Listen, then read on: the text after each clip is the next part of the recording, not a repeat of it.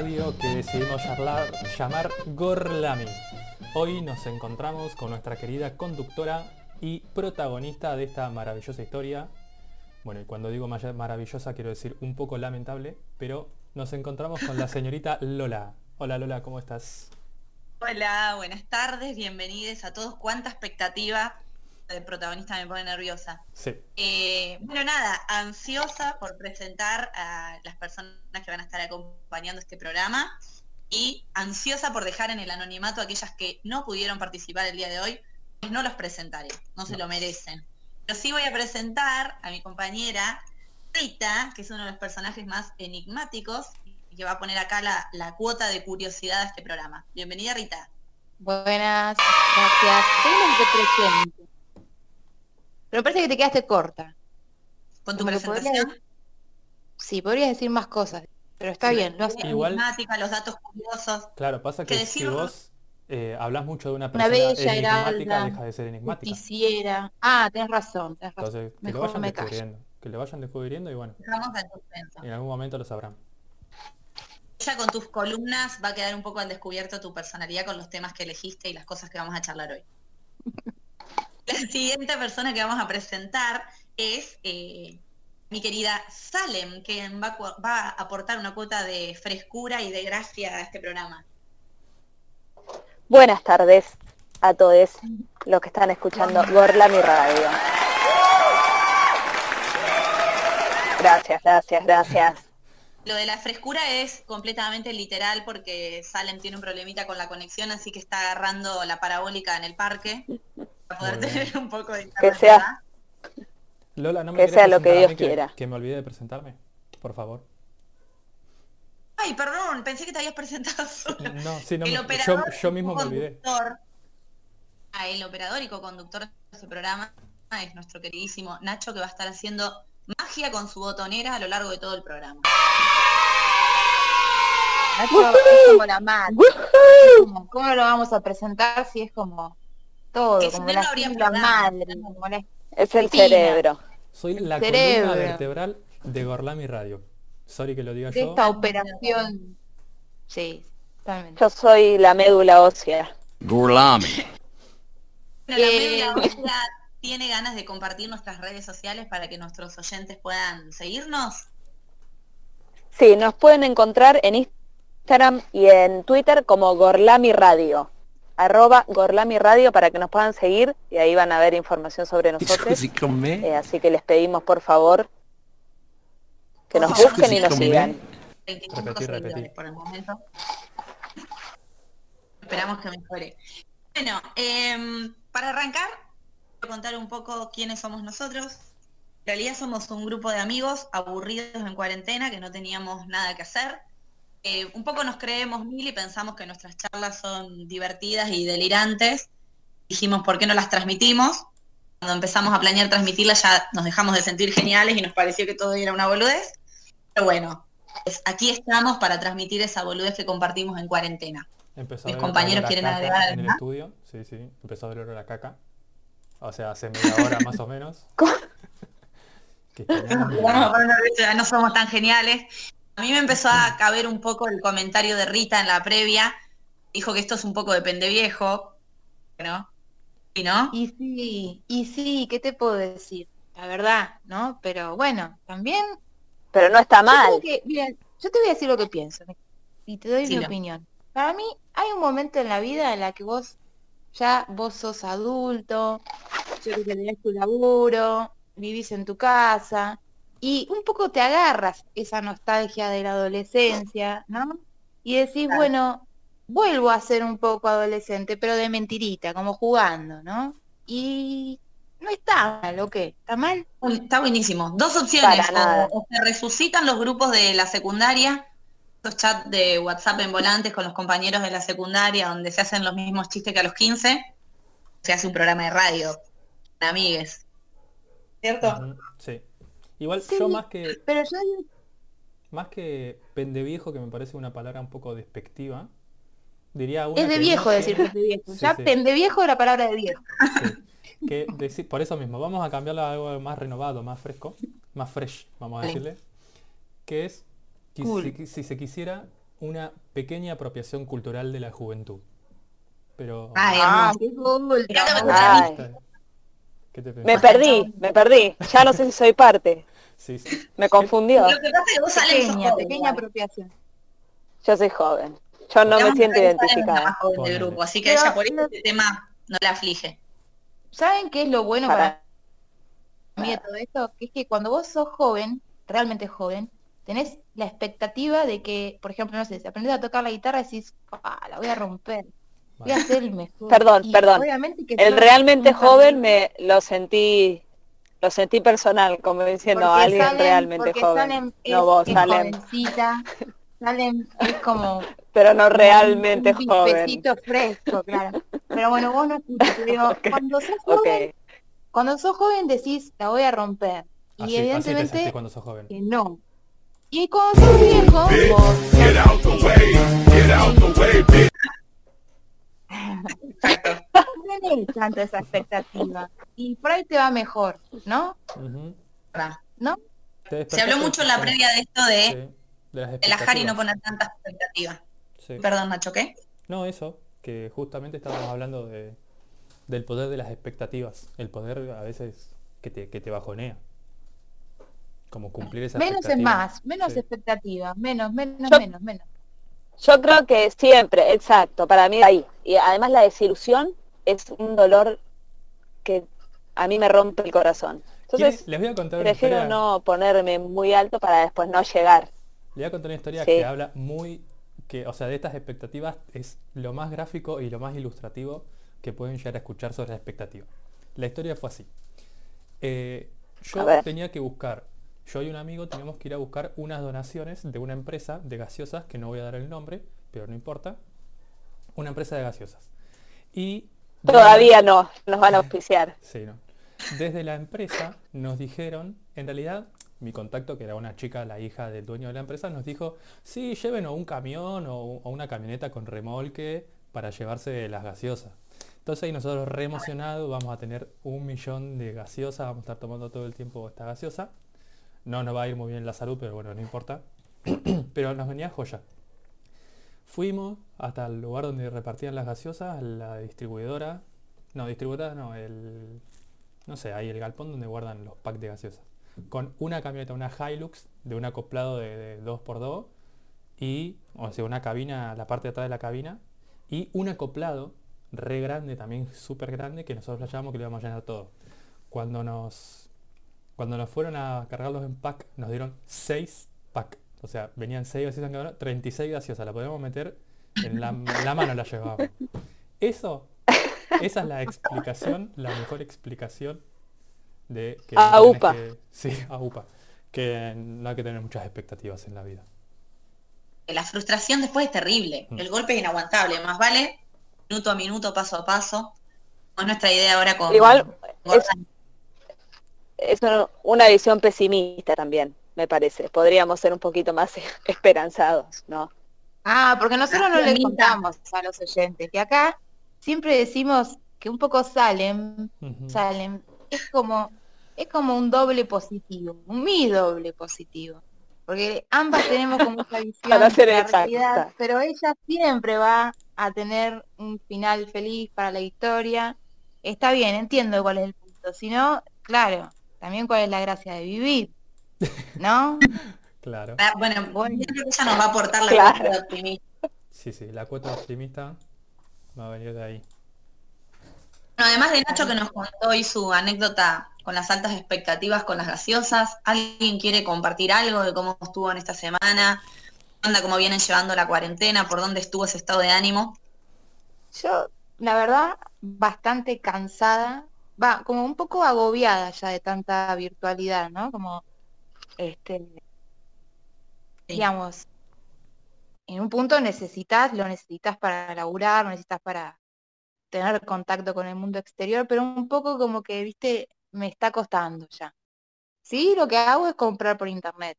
Y esta semana dije, bueno, le voy a ayudar a mi vieja a, a hacer algunas compras también. eh, y la verdad que es un quilombo. Añadir al carrito. Es, la salida, semana. es la salida clave esa. Sí. Si La salida nosotros- clave que no es salida. comprar. La compra por internet, sí. Sí. Bueno, pero si nos cuesta a nosotros, a veces, imagínate una persona grande, Ah, no. tipo, Le puse el paquete está en camino, No, el paquete está en camino, ¿qué paquete está en camino? El tuyo. Co- Mi paquete, sí, tu paquete, dice, tu paquete está en camino. O sea, pero, no- pero ¿dónde? Yendo a tu casa, Acá o sea, andá y salí, fíjate. Y pues estoy esperando, Rita, hace seis horas que venga. No, pero está en camino, o sea, puede tardar. Bueno, y así, así estuve todo esto. Complejo los padres con la tecnología. Sí, mal. Comentaba Claro, los el, camino abarca, y abarca. se complicó. Eh. Mandando capturas y audios bastante seguido porque no, no está muy fácil. Está Bueno, todos andamos más o menos con la misma. Yo cuando voy a hacer una compra en internet, después otro día podemos charlar un poco más sobre las compras y qué compras hemos hecho en cuarentena, que es el repertorio en este pequeño grupo de cuatro personas, sin contar el resto, es muy amplio. Sí, Eh, total. Pero bueno, yo cuando Sí. Demasiado. Sí, yo cuando voy a hacer una compra, para imaginarme que estoy, por ejemplo, en el Carrefour, prendo el, la- el aire acondicionado al mango, así con todo, viste que es un frío tremendo que te seca la garganta en el Carrefour. Pongo Sí. música de ascensor, Sí. tiro un perfumito y si cerrás los ojos y haces fuerza, te imaginas que estás en el Carrefour. ¿Cómo te gusta la fantasía, Nacho? ¿Cómo te gusta? Maneras, maneras y maneras. Bueno, cada uno... hace Muy sano lo tuyo, Nacho. Aconsejable. Es raro, sí, raro, nadie. Es más, Yo- a veces, Es más, veces- Es más, voy a comprar una voy a comprar una caja registradora de juguete por internet es buena. para Es sentirme más en, en el supermercado. Yo lo que hago Yo creo que tendríamos que hacer una pi- para recomendar productos, porque hemos descubierto cosas raras, Totalmente. Sí, ¿no? Sí, totalmente. a mí sí. Y yendo un poco a, a- tomando un poco la posta que dejó Nacho de que este grupo es muy diverso, muy heterogéneo, se hablan muchas cosas. Que quiero compartirles y destacar es que este grupo de amigos, bueno, por lo menos desde lo personal, los chicos ya lo saben, han sido un sostén de la cuarentena. Todo el tiempo juntos, charlando por Discord, compartiendo momentos. Es un grupo que tiene cero tabú, mucha intimidad y compartimos temas súper amplios, como de un extremo al otro. Pensando un poco en las secciones de la radio, de qué podíamos charlar, dijimos, bueno, hablemos cosas de las que hablamos nosotros constantemente. Bueno, ¿qué tema recurrente tuvimos a lo largo de toda la cuarentena? Chicos, ¿qué tema recurrente tuvimos en toda la cuarentena? Eh, a mí no me dejan hablar de eso. Sí, es muy triste. Y está bien. ¿Es triste? Y uno anda muy solo a veces. Tiene que recurrir cosas nefastas. Ya hubiera querido eh, en la adolescencia tener un grupo de amigues con quienes poder hablar de todo esto, chicos. Yo, hemos hablado mucho, le comparto al público, hablamos mucho de sexo, de sexo, de sexualidad y particularmente en la cuarentena surgió la temática de la pornografía, ¿no es cierto? Porque bueno, todos los que estamos en cuarentena solos, intercambiamos material, sugerimos páginas, recomendamos películas, hemos llegado a recomendar el minuto clave de la película al que hay que ir para no fumarse toda una película que es un embole, les paso el material y vayan a tal minuto.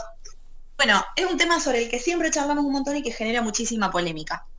Sobre esto, y a partir de esto nos llega por WhatsApp un video que habla de pornografía, pero que comparte como un lado medio oscuro, medio rari de la pornografía. A partir de ahí queríamos empezar a debatir y hablar y abrir nuestras redes para que el público quizá No, no, participe. no lo vi, no lo vi, me inocente que Me hiciste la tarea, Rita. Decilo. WhatsApp y leer el video. Claro.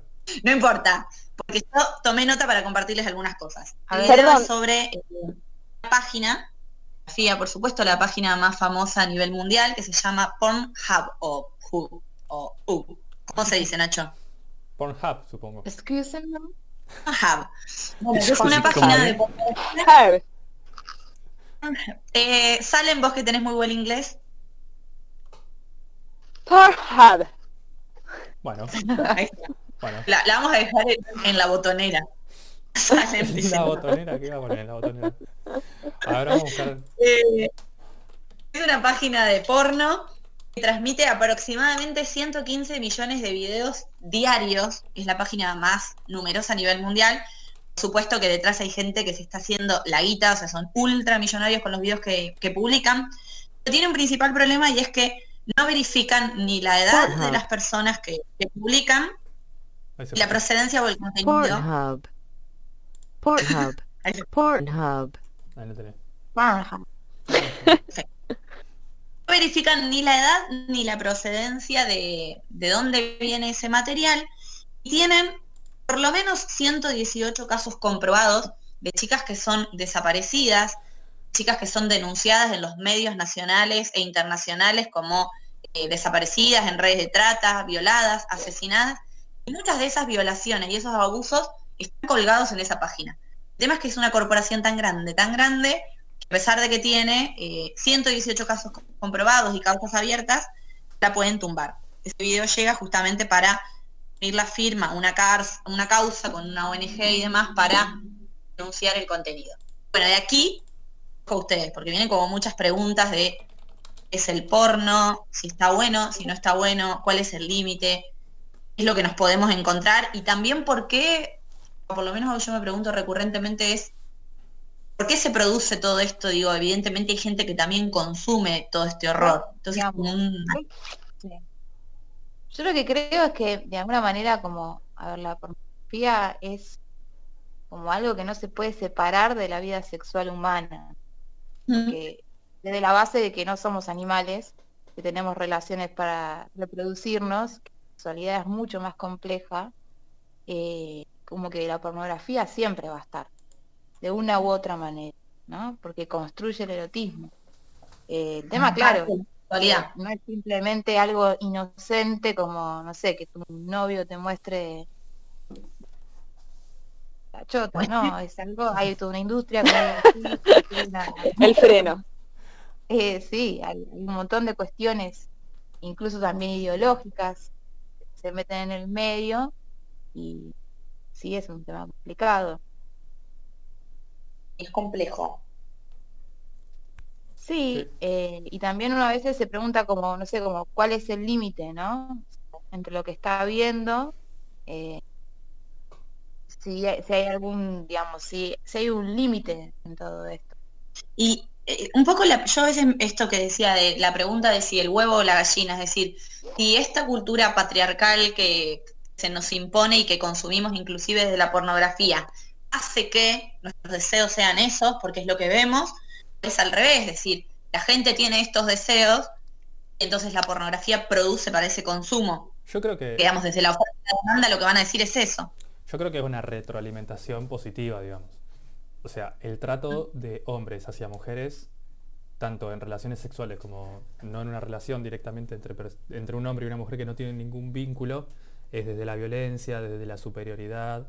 Entonces, eh, con toda la explosión de los medios de comunicación y de la producción de material audiovisual que hay en Internet, más que nada ahora, en este, los últimos 20, 10 años, eh, que fue una explosión total, que cualquier persona con un celular puede estar haciendo una película o una, una grabación, eso retroalimentó eh, a esta conducta. Entonces, una persona que tiene acceso a un celular y se filma eh, abusando de una mujer, y después otro chico que también tiene un celular, joven, chico, eh, con su celular mira ese video, va a empezar a reproducir esa conducta. O sea, e- es, como la actualización de la reproducción del patriarcado, que en otras épocas se veía, no sé, se reproducía porque un chico miraba a su padre pegándole a la madre o tratándola mal, o en la calle eh,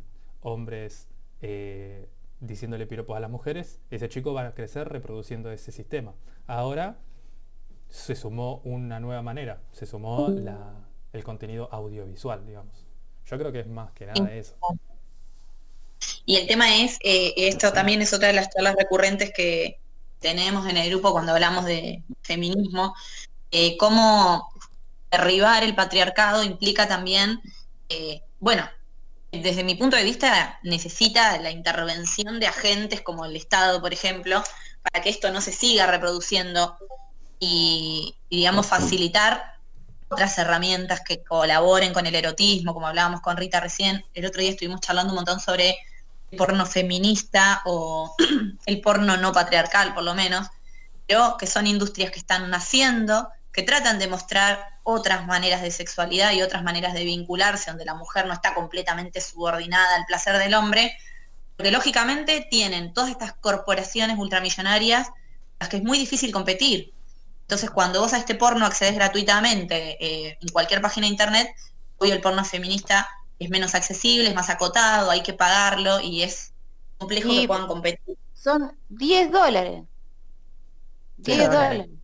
Menos que hacer el esfuerzo. Para mí es bastante, yo qué sé, es un montón. Pero sí, entiendo esto que, que, que plantean que está, es interesante, ¿no? Como que de alguna manera como que, digamos, la pornografía en esto, ¿no? Que es una industria, también que es un aparato ideológico, ¿no? Eh, en que muchas veces la pornografía común muestra a una mujer que no goza, no goza de su gozo, digamos. Está ahí como, como objeto, completamente cosificada, y, y el hombre, ¿no? El hombre tampoco se muestra como, como un objeto, ¿no? A mí lo que me pasa mucho es que a lo mejor la pornografía te cuesta encontrar un video donde aparezca un chabón, no sé, su cuerpo, su, su goce, ¿no? Y a mí un poco eso como que me deserotiza, digamos, ver ese tipo de pornografía, ¿no? Que no me genera nada porque Es que estoy viendo genitales, no sé. Sí, es que está llevado, eh, obviamente la pornografía, a, a estar dentro del- este sistema patriarcal, apunta y el principal público son los hombres, ¿no? Entonces se lleva al extremo este goce, este goce entre comillas femenino gusta, del le grito. gusta a los hombres. Pasa que se, no si construye, o sea, se construye desde ahí. O sea, es un chico que empieza, o sea, vamos a empezar. La, la sexualidad fue un tema re tabú y sigue siendo muy tabú en esta época. Parece que de a poco se va a ir deconstruyendo y se va a poder hablar un poco más de eso. Entonces, si en la escuela no te hablaban de, sex- de, mm, sexualidad, en la casa te decían poco. Entonces vos recurrís a la charla entre amigos y a lo que podés encontrar en la red. Entonces, una persona, estamos hablando de generaciones, perdón, Sí. generaciones enteras de pibes que debutaban con una prostituta como iniciación, como un ritual casi. y mm, claro, y entonces, cuan- cuando, ves eso, no sé, lo único que te queda es como, ah, entonces esto debe ser así, tiene que ser así. Y hay millones y millones de videos que son idénticos. Entonces uno empieza a pensar que, ah, bueno, entonces el sexo va por este lado. Que es el hombre como el machote y la mujer que ahí Sí. que, que grita. Sí, a mí en lo personal no me, o sea, no me, no me pasa mucho, ¿no? O sea, me cuesta encontrar eh, algún video donde, porque, sé- o sea, es eso, aparece la mujer por ahí, o es un sexo totalmente genital, ¿no? Sí, sí, sí, sí. y no me engancha, no, no me pasa nada. Ahora, también uno dice, bueno, yo qué sé, este, voy a pagar 10 dólares. Ah. Hacemos una vaquita para el porno feminista, o ya se ha planteado. Así empezó todo. una vaquita para Rita. Em, Perdón, yo no quiero agregar no- algo no que mucho de porno feminista. No sé si alguno de ustedes vio. Yo la verdad que no, no. tenemos algunos videos cortos porque no pagamos los 10 dólares. Y mucho también, Entonces- eh, o sea, em, descripciones de cómo es también. Descripciones Algunos como- avances. Y Eh, esto de que son hay solo cuerpos hegemónicos, desde que el vínculo es más desde la ternura y no siempre es desde la subordinación, que hay todo un tratamiento más artístico de la escena. O sea, porque también eh, está muy instalado de que nacemos sabiendo tener sexo y que después, cuando vas, lo haces, eh, como que no tenés que de algún modo evaluar lo que sucedió. No hay una charla previa, una charla posterior de cómo te sentiste, de cómo estuviste, de qué pensaste, de qué te gustaría. Eh, entonces, incluyen las voces dentro de los actores y actrices de la pornografía. Entonces es como una entrevista, hablan de lo que les gusta, muestran imágenes, siguen hablando. También hay de ese estilo. Que no sé ¿Qué pasa si- también con el, y me pregunto. ¿no? Como qué pasa también con el cuerpo, el cuerpo que se exhibe por ahí en, en el porno tradicional, ¿no? También siempre es un cuerpo hegemónico, ¿no? Capaz que en el porno feminista también se permite mostrar otros, otros cuerpos, Sí, otras totalmente. sexualidades.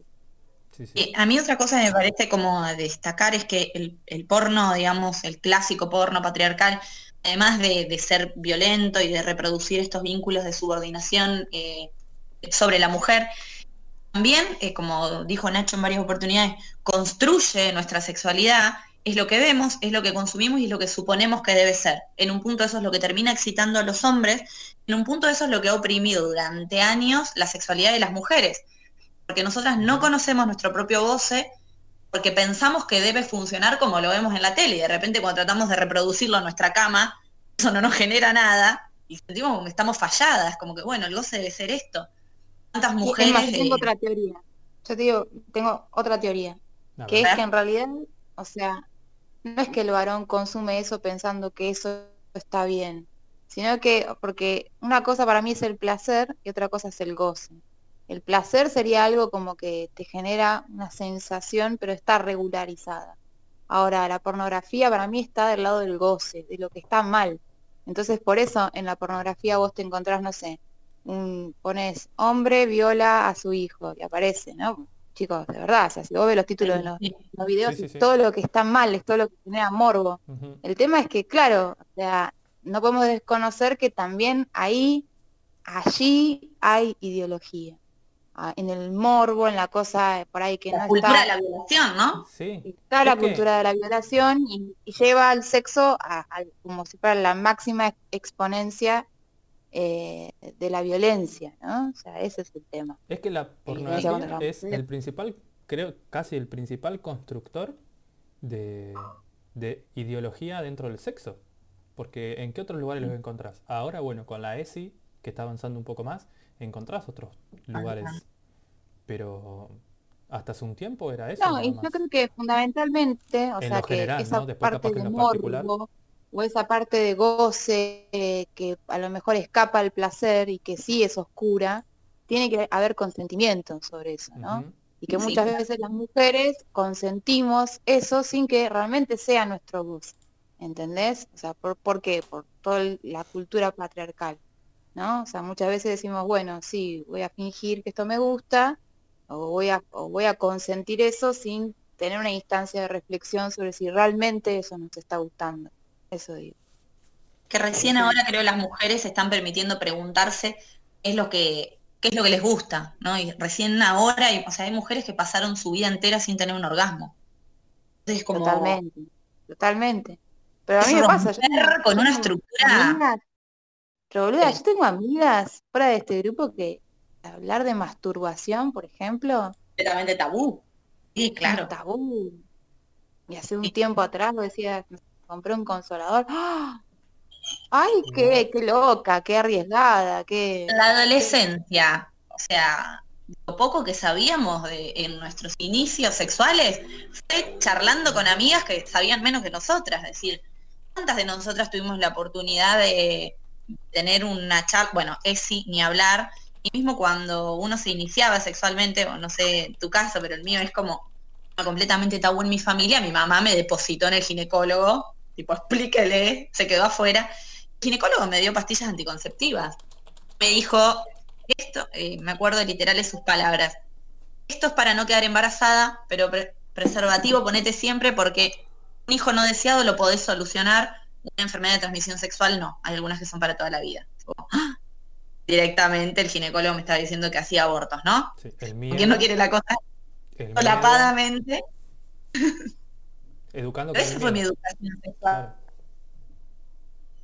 Sí, es que Sí, eh, eh, digamos, cómo queda afuera otra vez el placer y el goce, ¿no? O sea, Totalmente el plano reproductivo es lo que se le enseña a la sí, sí, mujer. sí.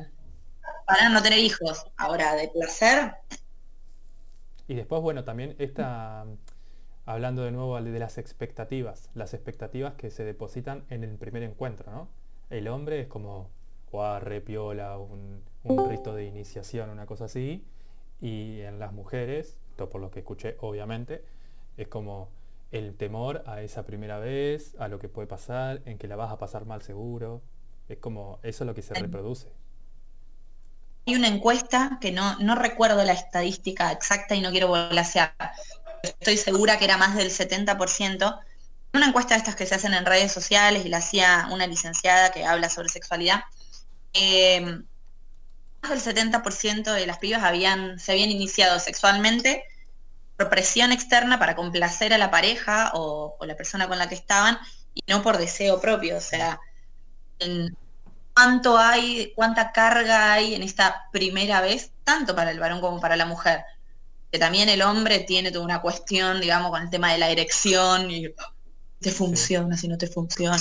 Y es un Sí, sí, yo para hacerlo, totalmente. Es como si yo recuerdo hacerlo que mi primera, mi primera vez fue un poco así, fue un poco como, bueno, no te digo que, que, que me violaron, pero un poco medio que a mí me daba miedo, ¿no? Y un poco mi- el que era mi novio en ese momento me presionaba, bueno, pasó un año, y dale, y no sé qué, y entonces, bueno, sí, Sí, no, la- Eh, hay un monólogo de Malena Pichot que está en Netflix, no me acuerdo bien el nombre, eh, que habla sobre la sexualidad, por supuesto, y, las mujeres. Y en un momento dice algo así como, llevado, por supuesto, no a la exageración y una cuestión más sarcástica, que pienses bien si en el fondo no todas fuimos un poquito violadas. Y cuando te pones a pensar en cuántas veces tuviste sexo eh, medio en contra de tu voluntad porque nada, cediste para sacarte el problema, entre comillas, de encima. ¿Cuántas veces tuviste sexo casi inconsciente con un pibe que no lo estaba? Es como, eh, no sé, dudoso. Te pones a pensar y sí, sí. Totalmente. Tenemos un violador, me parece, acá también entre nosotras. Ah, Ah, No, lo no. despedido. Porque Nacho es, Nacho es aliado. Porque Nacho es varón.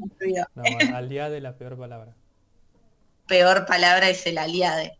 Tengo un sticker muy bueno, pues se los voy a mandar. Bueno, Bueno, No, eh, pero vamos a decir, de joda, tenemos amigues que, que están bastante en el camino de la Bien. deconstrucción y eso es algo para agradecer, ¿no? Está bueno, es, es algo para valorar. Está bueno eso. sí, eso vamos el camino de la temita, ¿qué les deconstrucción me gusta un poco más. El Bien. camino. a mí no Que me vamos a la- escuchar un temita. Operador. que mm, ¿Escuchamos un temita? quería. Ah, para escuchar a Dale. Lola.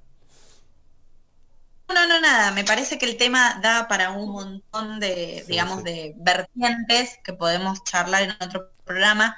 Algunas que nos quedarían pendientes es, eh, uno, el debate feminista constante y sonante entre el abolicionismo y el regulacionismo, que también enfoca un poco en el tema de la pornografía, porque las regulacionistas no hablan solamente de la prostitución como trabajo sexual, también hablan de la Ah, para, yo pornografía. quiero como- opinar sobre eso, yo quiero opinar sobre eso, pero lo hacemos después del tema. ¿Qué te parece? Bueno, Bueno, dale, pasamos al entonces y dejamos. tema- del temita.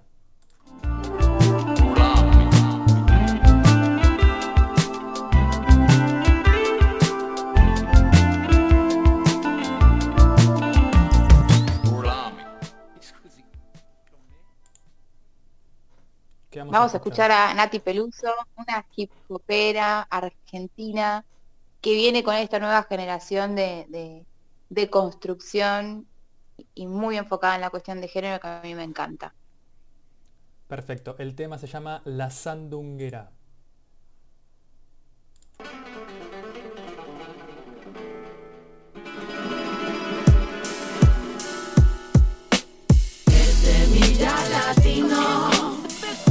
bonita la tengo.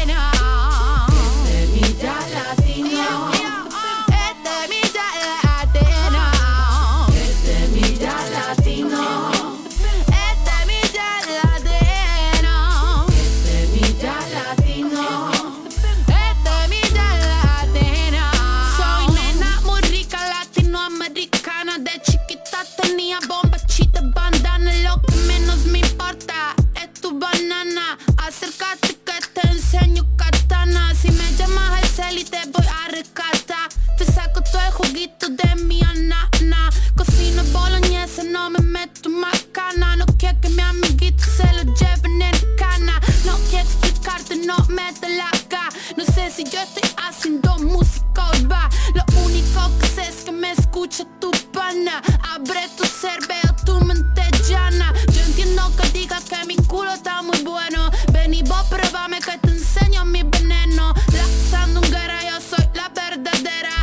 Salsa y sabor, oye, más tú quisieras.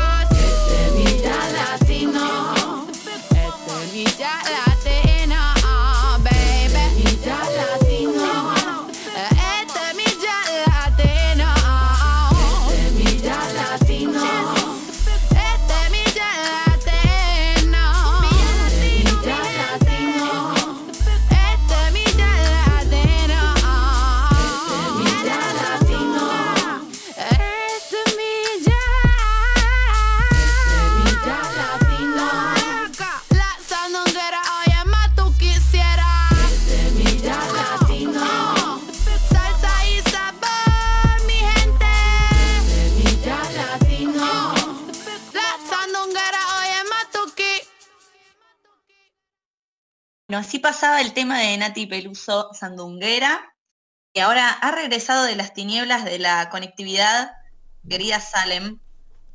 Ya le había quedado algún comentario en el tintero.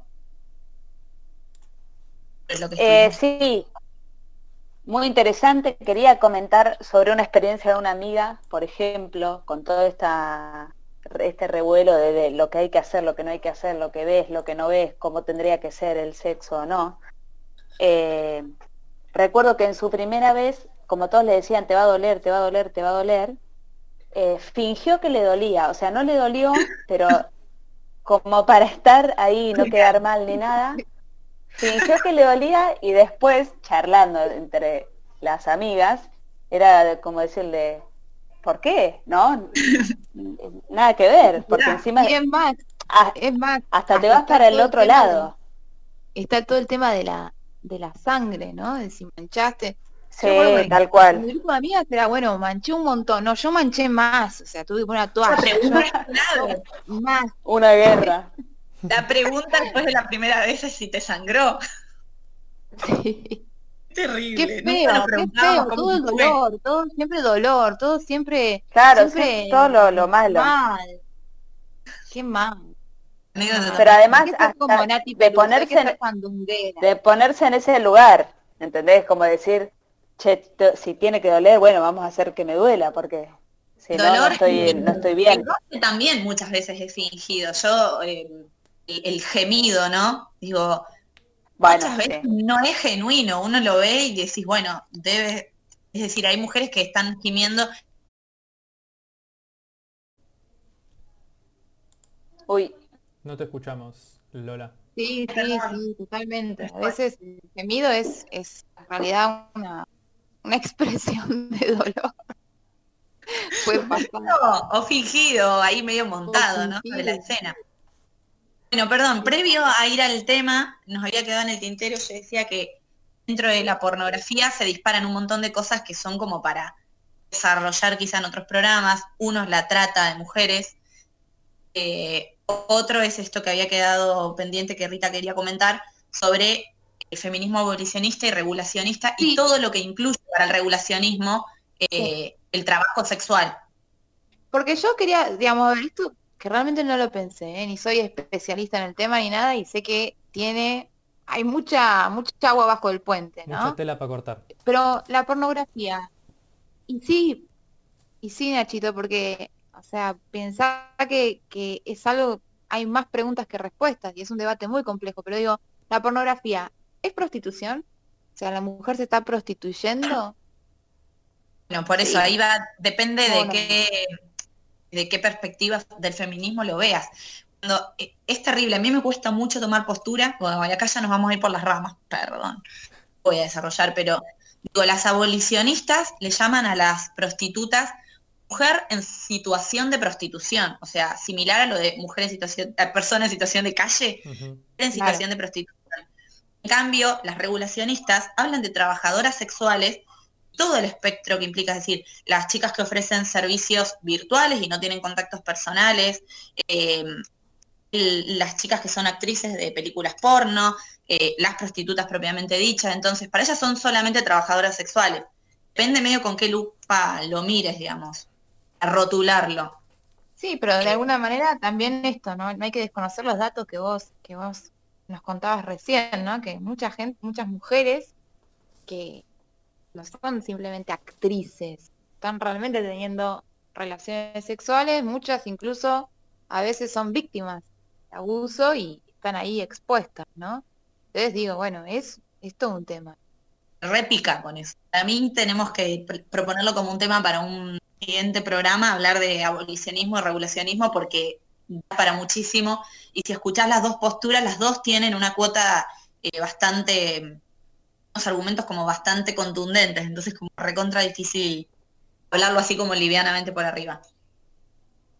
No, pero yo creo, o sea, sinceramente creo que como para, digo, cerrar mi opinión, ¿no?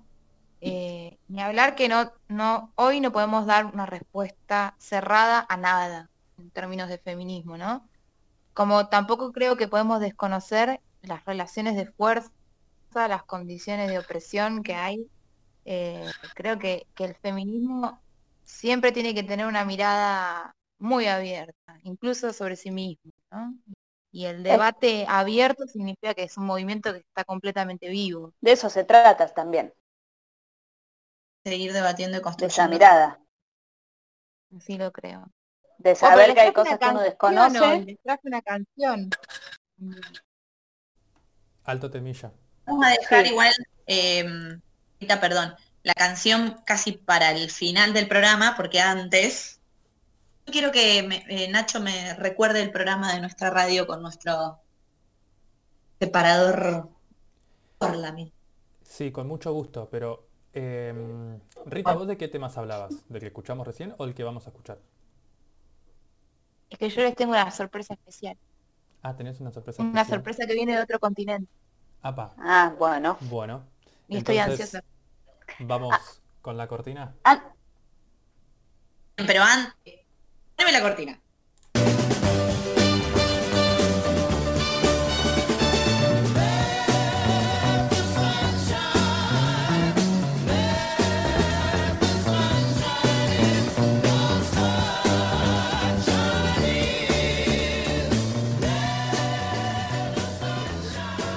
Encanta, me encanta el ponerme la cortina. Muy bien, ahí.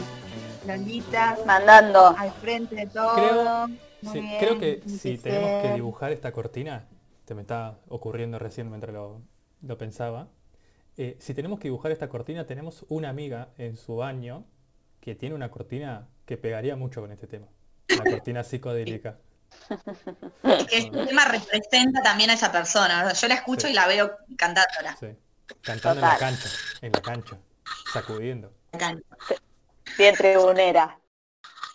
En tribunera, les, vamos a dedicar este primer programa para cuando lo pueda escuchar. Dale.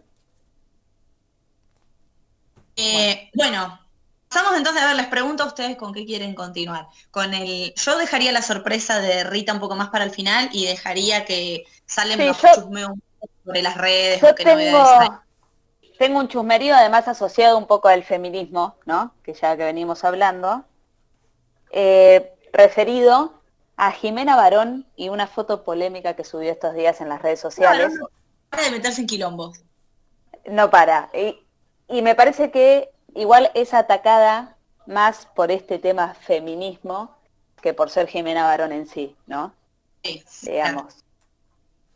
Como los antifeministas quieren atacar a cualquier mujer que en algún momento habló del tema. Entonces, Jimena Barón se presta mucho también, eh, porque no le importa y porque hace lo que quiere. Subió una foto donde se la ve muy flaca y la acusan de apología a la anorexia. En lo personal me parece un montón que, y que es una pavada total. Primero porque la foto, cualquiera que recién se levanta está más flaco que en general, ¿no? ¿No les pasa? Sí. Ni bien te levantás, tenés el cuerpo que, este que no hay, un cuerpo que no existe.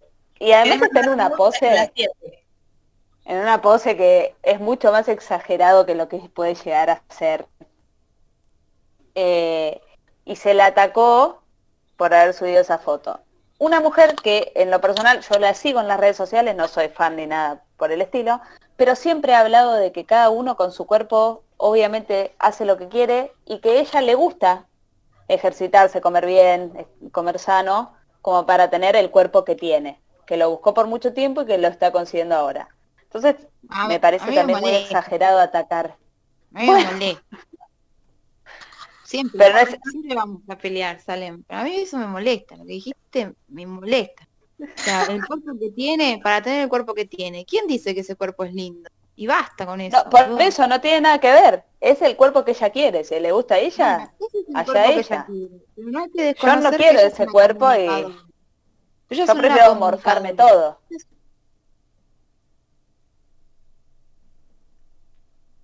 Cri, cri, no tengo el...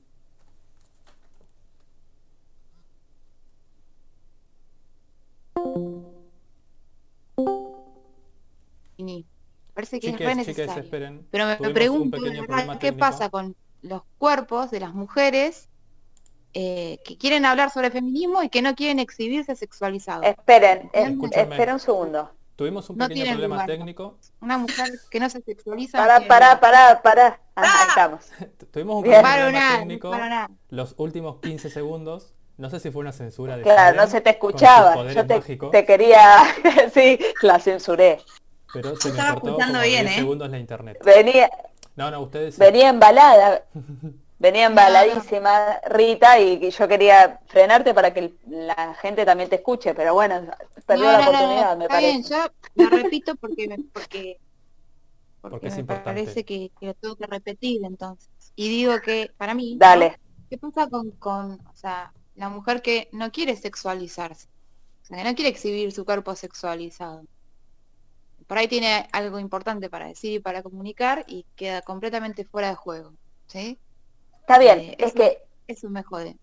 No voy a ser hipócrita, yo también, yo también de alguna, de alguna manera busco ese cuerpo hegemónico y, y estoy en el medio de esas contradicciones en la sociedad en la que vivo, pero digamos, me parece que Creo que como feministas lo primero que nos tenemos que perdonar son las contradicciones, porque es decir, el patriarcado es un sistema que oprime y que ejerce tanto sobre nosotras.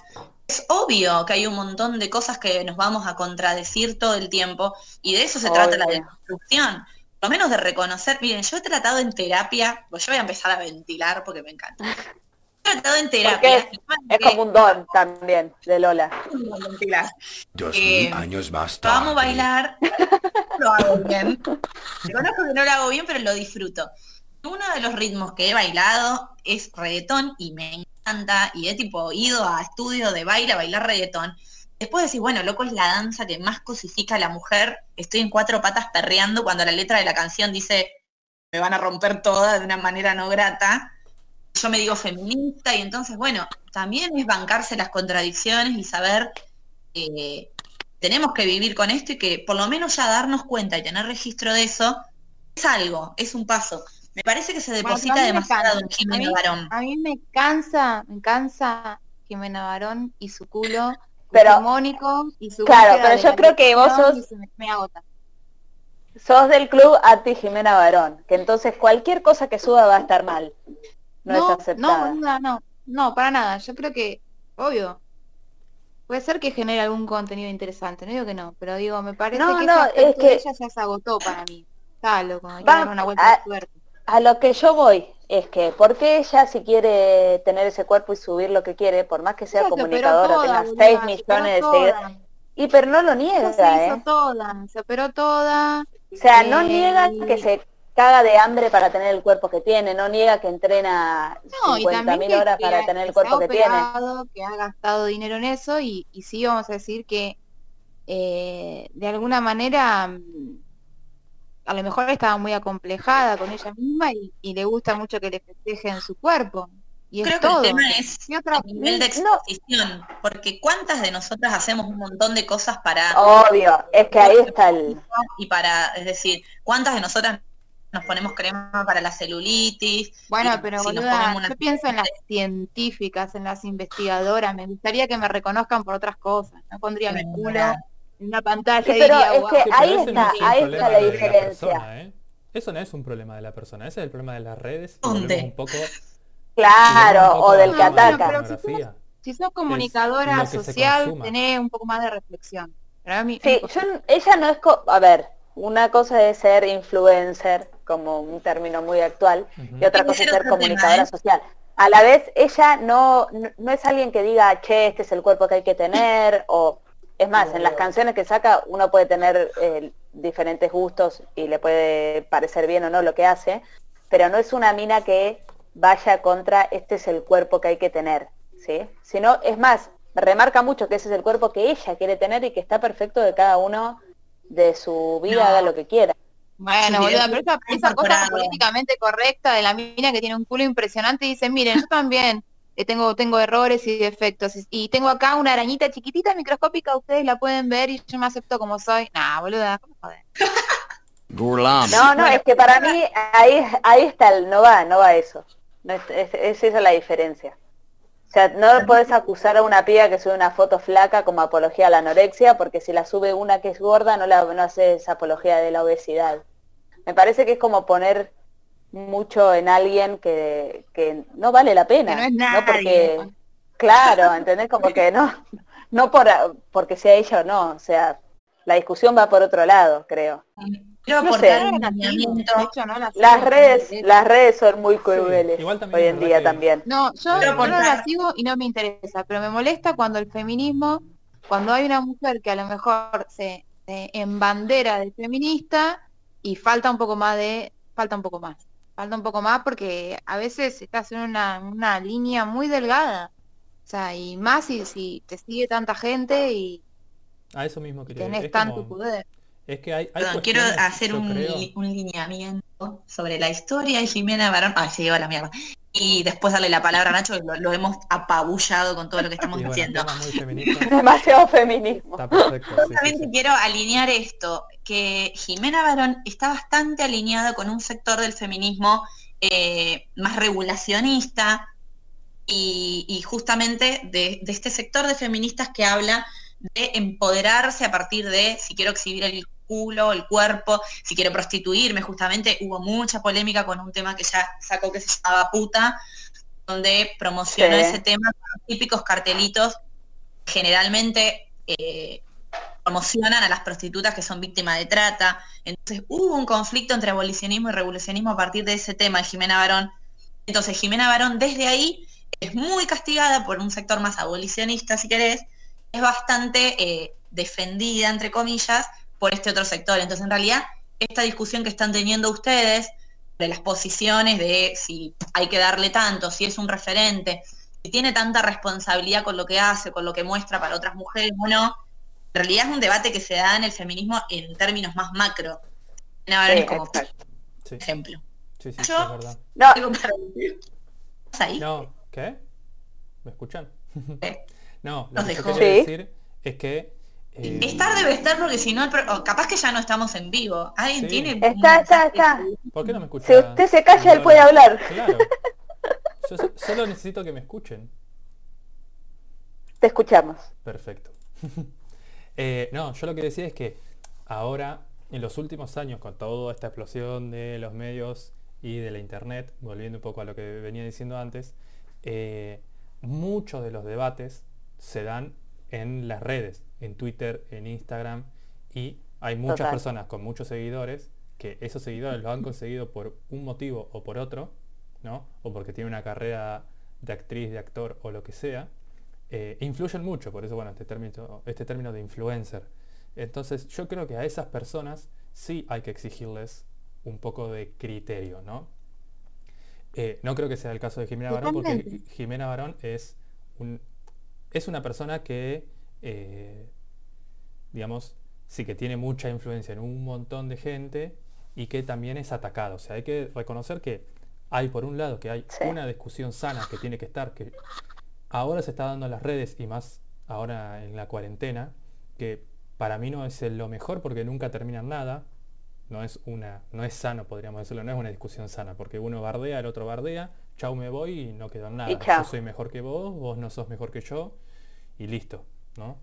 Eh, la verdad es que es atacar a la gente. Sí considero que detrás creo- en las discusiones se le tiene que exigir más a estas personas. Quizás sí, lo que está haciendo ella va totalmente acorde a su ideología y a la ideología que está protegiendo y comunicando, ¿no? Como decía Lola. Eh, no sé. Sí, yo creo que también hay que entender que no todo lo que una persona hace está bien y no todo lo que una persona hace está mal. Las personas se pueden equivocar y el que ve todo eso tiene que ser un poco más consciente también de eso. No todo Pero, es ataque ni todo es festejo. No puede ser todo así en la vida. Un, un programa de noticias y aparece la chica, la periodista, mostrándose con unas gomas muy, muy lindas, así muy hegemónicas, enormes. Y la mina dice, eso es feminismo. Yo lo hago porque expongo mis pechos por, por puro feminismo.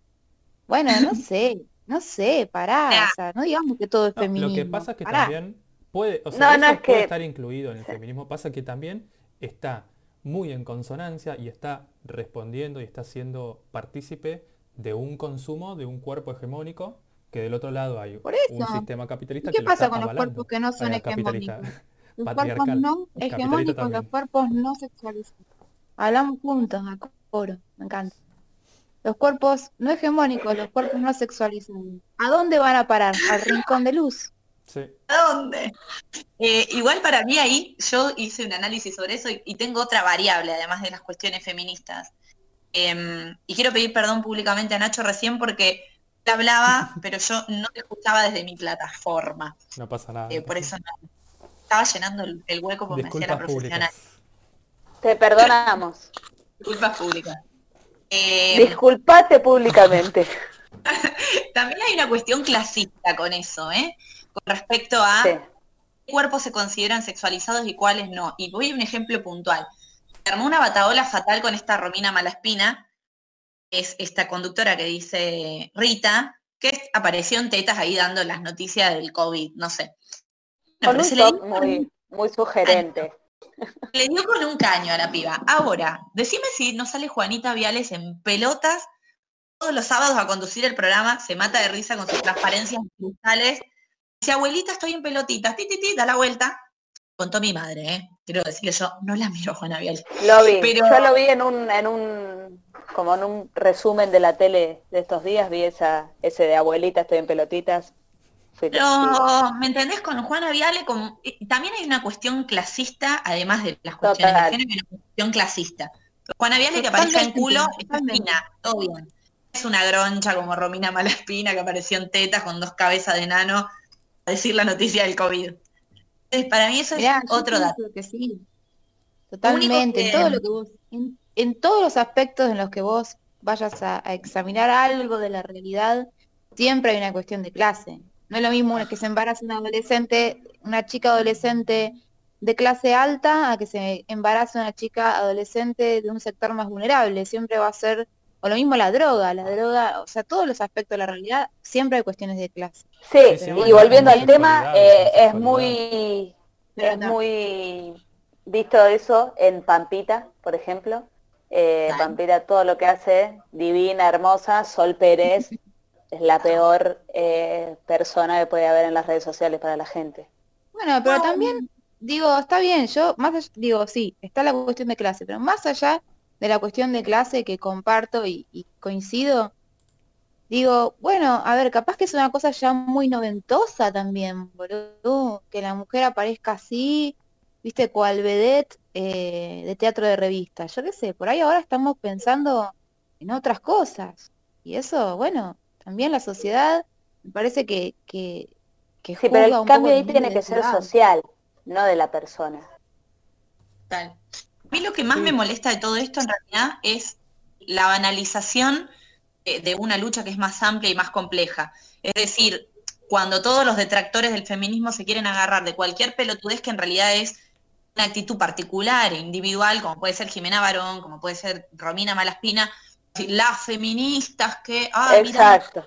eso me rompe soberanamente los ovarios. También me rompe a mí los ovarios la- las mujeres que son operadoras del capitalismo y del patriarcado y que se embanderan con la bandera feminismo. De los dos lados. La mierda todo. Al Sí, carajo. No. No, pero, pero yo coincido, Me están coincido haciendo con Lola me están haciendo calentar, me están diciendo cosas. Tiro. Repito la discusión del feminismo. Sí, mal. Yo estoy, estoy con Lola en esto de que, y por eso empecé así la charla, que para mí también se la ataca poniéndola como una bandera que no la tiene, que el feminismo no se la pone tampoco, digamos, a lo- en general, a lo macro. Pero cualquier Siempre. Navarón bueno, no es representante. Total, hay que darle y se le da. Están todos a la mierda. Bueno, Nacho, Bueno, al carajo pasamos, todo. pasamos to the next section. ¿Qué les parece? Yes. Yo quiero hacer una invitación para la siguiente sección antes de, de darle la palabra a Rita. Rita, no te silencies, por favor, porque tenés que hablar. No, vamos a escuchar un temita que nos trajo nuestra querida y enigmática Rita, que la invitación es a flashearla, ¿sí? A cerrar los ojos, escuchar el temilla y delirar, porque de eso se trata la sección. Rita, todos tuyos. Acá estoy, acá estoy. No, me quedé, ¿sabes? Me quedé mal. Me quedé mal. Respira. Poneme, respira poneme. Ya. Ya va a haber, va a haber momentos para seguir debatiendo. ¿Querés Sí, presentarla? sí, me quedé completamente tildada. Eh, no, Volvé, volvé, Rita, te vuelvo, perdonamos. vuelvo, vuelvo. Sí, la cancioncita que yo les quería regalar, eh, ahora ya no les quiero regalar nada, no. Eh, no. No, es de una, de una cantante africana que se llama Angelique Kidjo. Bueno, Scusi. Sí, bueno, Angelique Kidjo. Es, es una cantante africana em, que mezcla un poco el, el afropop con el jazz, el gospel, eh, la rumba y, y demás falopas, ¿no? Y demás ritmos latinos. Em, y, tiene, y tiene varias versiones rockeras de temas como por ejemplo, no sé, de Hendrix o de los Rolling Stones. Y, y nada, les traía un tema de, de un disco que se llama Logoso, disco del año 90-91, 91. que sí. tiene así esa sonoridad, 91, muy bien Nachito, que tiene esa sonoridad así como noventosa, casi como, viste, esa, esa cosa eh, con ese saxo tipo de, de Alf. eh, ella es como casi como una Madonna de Alf. Así que la, la escuchamos. A ver, el disco es Logoso y la canción también. También se llama Logoso. La escuchamos. Exacto. Vamos.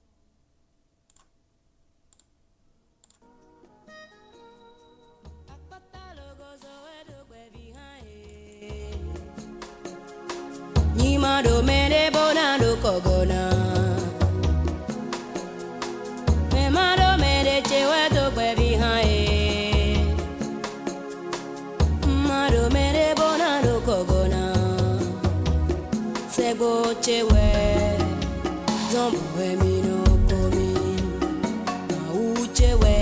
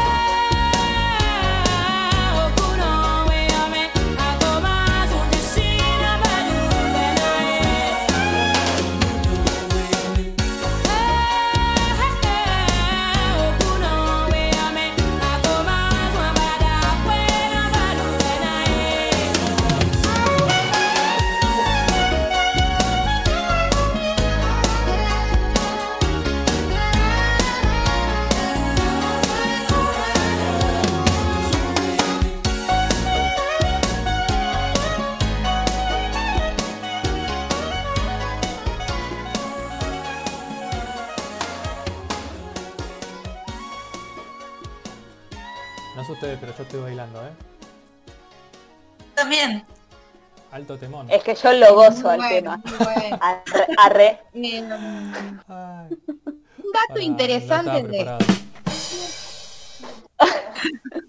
Gracias, gracias. un dato interesante. Que mm, Huehue, otro tema de este álbum, Sí. fue usado para, para un episodio de Los Simpson en el que viajan a África. ¿Lo tienen ese episodio? Acá el 50% de la población no ve los Simpsons, igual. lamentablemente. Yo no quiero decir lo que vos no querés escuchar, Rita. Yo tampoco. Lo que voy a decir Yo es sé que, que, que- el 50% de la población que emite esta radio no ve los Simpsons. No voy a dar nombres, pero bueno, nada. Te dejo a tu criterio.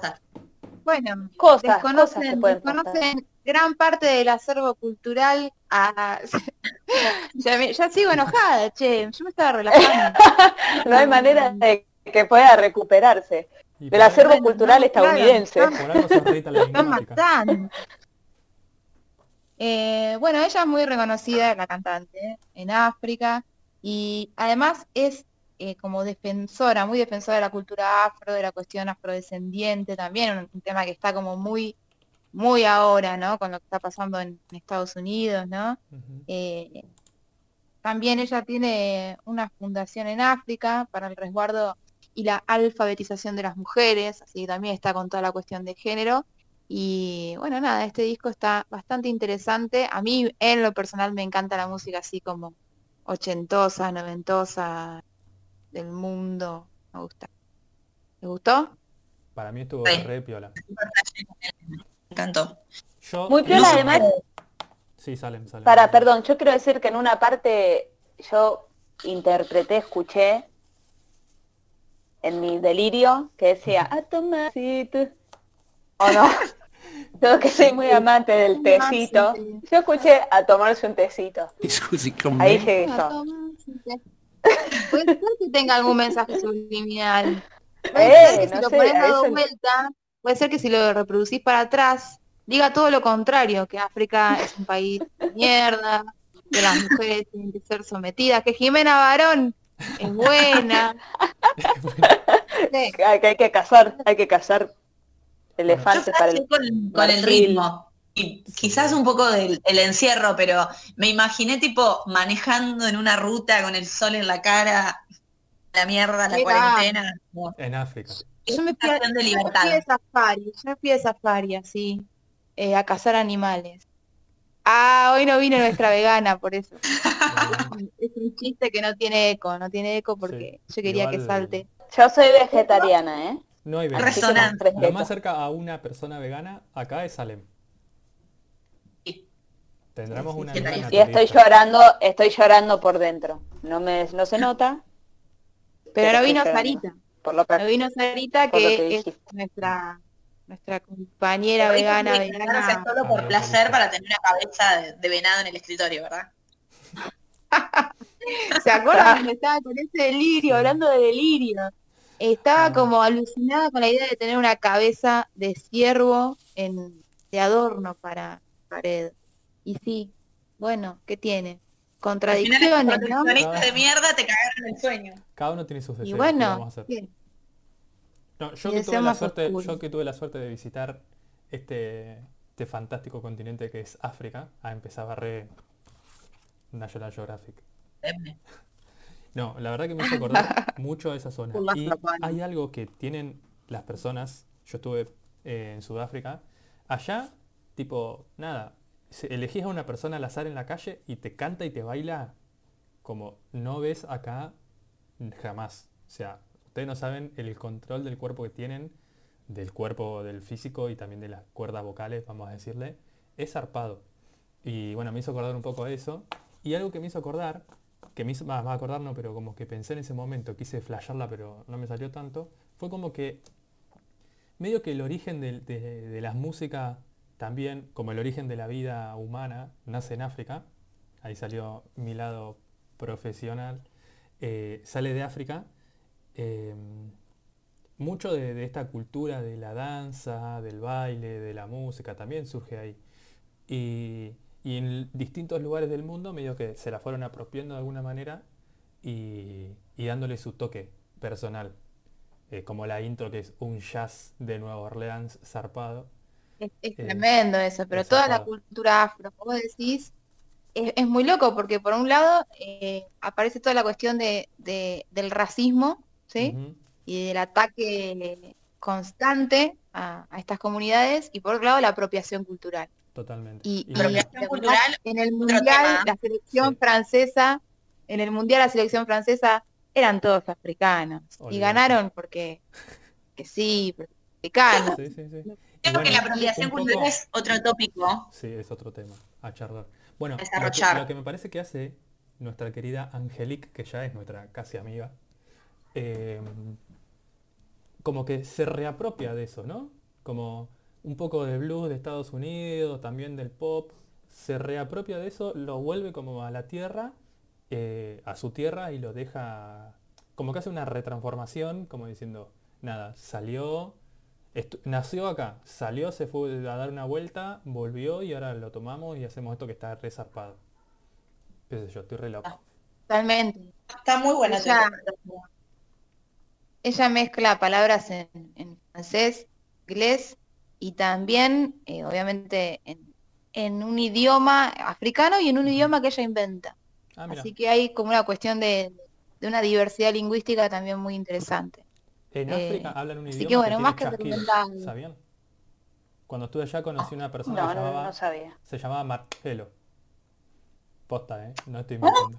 Marcelo. ¿Es real? Sí, ¿Está sí, es chequeado real. esto? Está chequeado. Fuente, Algo créeme, porfa. Sí, sí, sí, sí. Sí, anda a chequearlo.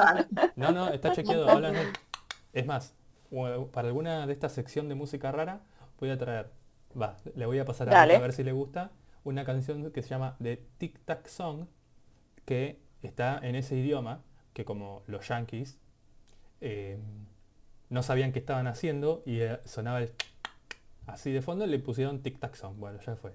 Pongámosle este nombre. Muy Y bueno. está escrito en el, el idioma es sa, así, algo así, o sea, obviamente. Muy loco Perdón, no me quiero reír. No, Me un- el tema del ritmo, ¿Qué?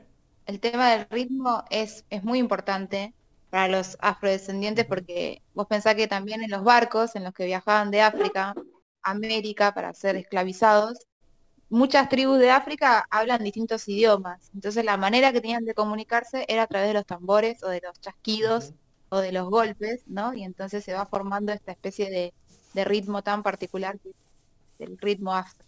Sí. Mismo en Sudáfrica tienen 12 idiomas. O sea, voy a hablar de Sudáfrica en todos los capítulos. 12 idiomas oficiales. El inglés es uno, porque colonia siempre. Eh, después el Afrikaans, que es uno que está bastante repartido por, por toda África. Y después el los 10 son como de subtribus que había en las ciudades.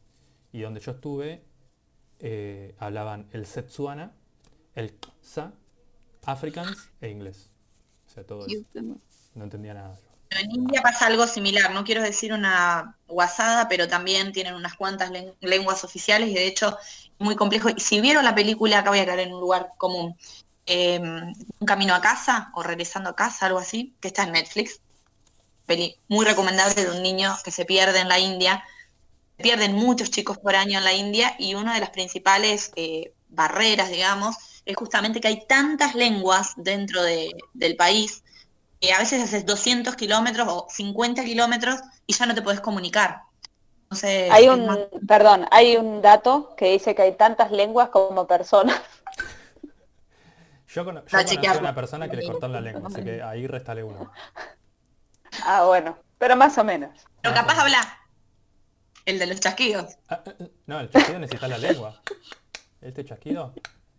Quiero hacer algo que, que tendría que haber hecho antes y no hice. El idioma que usa chasquidos se llama sa. Con me? No puedo hablar y apretar botones al mismo tiempo. Eh, eh, una cosa más, les digo, voy a dar un dato random que nada que ver con, que pero me inspiró esta música que compartió Rita. Off topic. Eh, solo para tirar una recomendación, hay una autora eh, también eh, africana, ella es de Nigeria, se llama Chimamanda Ngozi Adichie. No se Eh, nada, hace literatura. ¿Cómo? No se ha dicho. Y Mamanda, no? Adichie. No, repetilo bien para que se entienda, porque no, no jodamos, no jodamos, dale. Y Mamanda, Gnosi Adichie. Escribilo y después lo compartimos por Twitter. Así Es una escritora nigeriana, eh, feminista. Eh, también tiene unas charlas TED conocidas de Todos deberían ser feministas, la más conocida. Tiene un libro que es Cómo educar a un hijo en el feminismo. Y la verdad que es súper interesante la literatura que hace. Dato. Y voy a dar mi dato, que digo que hay una peli que se llama Luna de miel en familia, de Drew Barrymore y Adam Sandler, que es divertida, van a África de vacaciones, está bueno. van a África. sí. Es un dato para que no, porque como que un poco me pierdo y bueno, Como para decir algo. Está muy bien. claro. Justin es de Pisces, por si los que no sabían. Ah, yo lo Y que escribí el otro Morissette de día Canadá. es que Rachel de Friends es de Acuario. Ah, Opa. en un capítulo. Ya. Nada, no tenía. datos averiguar después en el comentario. Rita, ¿querés No, me parece que está-? ¿Oh? Hoy no está nuestra astróloga, así que sí. Topic. Hoy no vino. Nos faltan varios pilares eh, en la co-conducción. Bueno, ya en la próxima emisión de que le avisamos a la audiencia es el sábado a las 11 de la noche. Que se poco pudre. más. Mm. Hay que avisarle, hay que avisarle a la audiencia que en realidad hoy somos cuatro, pero somos un malón, una manada africana de diversidad de- y capaz que el sábado estamos, ¿no? Ojalá. Vemos. Se pudre. Me parece que ya con toda la derivada que pegamos podríamos ir cerrando.